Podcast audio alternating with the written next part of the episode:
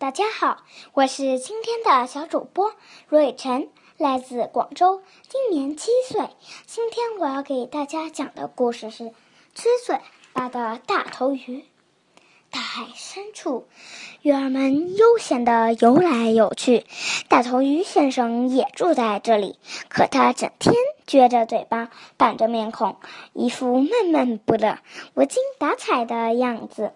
我是撅嘴巴大头鱼，这是撅嘴巴大头脸，闷头呆脑到处转。噗噜，噗噜噜噜，噗噜噜噜噜。格里游了过来，他咧开大嘴，迷人的笑着，正有一条珍珠般珍珍贵的建议要讲给大头鱼听。嗨，大头鱼先生，瞧您的眉毛都拧成一团了，为什么不把它转一个方向呢？好主意，哈，格林女士，我明白您的意思，可我天生就长长个样啊。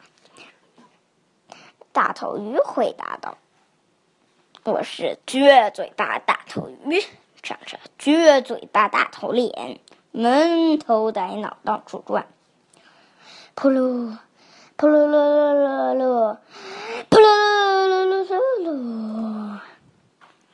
水母飘了过来，它在海水中缓缓漂浮，拖动着一束束细细的触手。您好啊，大头鱼先生，您怎么天天愁眉苦脸？真不希望看到您皱着眉头，唉声叹气的跟我们打招呼。水母先生，我很同意您的意见，我也希望能更亲切一点，可这不由我决定啊。大头鱼回答道：“我是撅嘴巴大头鱼，长着撅嘴巴大头脸，闷头呆脑到处转。”噗。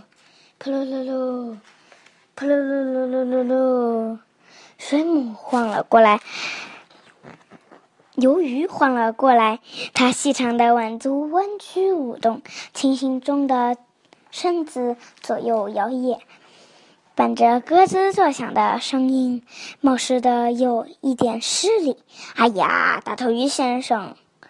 你又无精打采了，试着微笑怎么样？高兴了点了吗？有点自信了吗？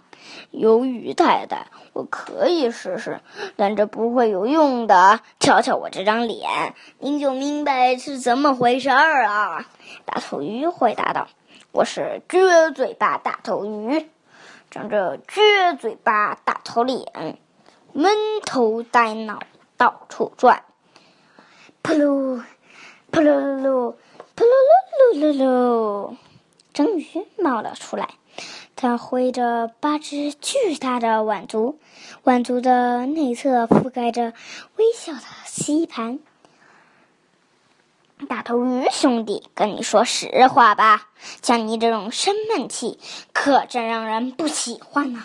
章鱼先生，我的好朋友，长了一张我这样的嘴巴。那注定要郁闷的，大头鱼回答道：“我是撅嘴巴大头鱼，长着撅嘴巴大头脸，闷头呆脑到处转。”噗噜，噗噜噜噜，噗噜噜噜噜噜噜。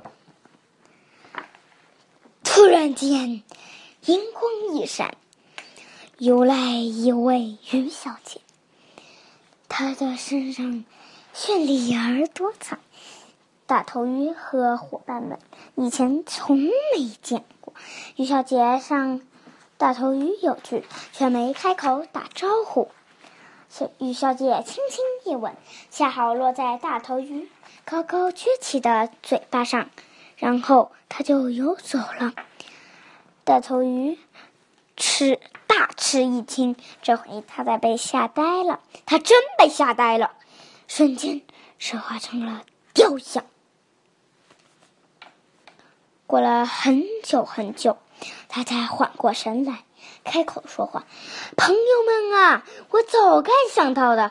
我一直以为自己长着一张撅嘴巴，但事实证明我错了。我是翘嘴巴的大头鱼，长着翘嘴巴亲亲脸，专门把喜悦快乐到处传。所以我要亲啊亲啊亲啊亲啊亲亲啊！谢谢大家，我的故事讲完了，希望大家喜欢。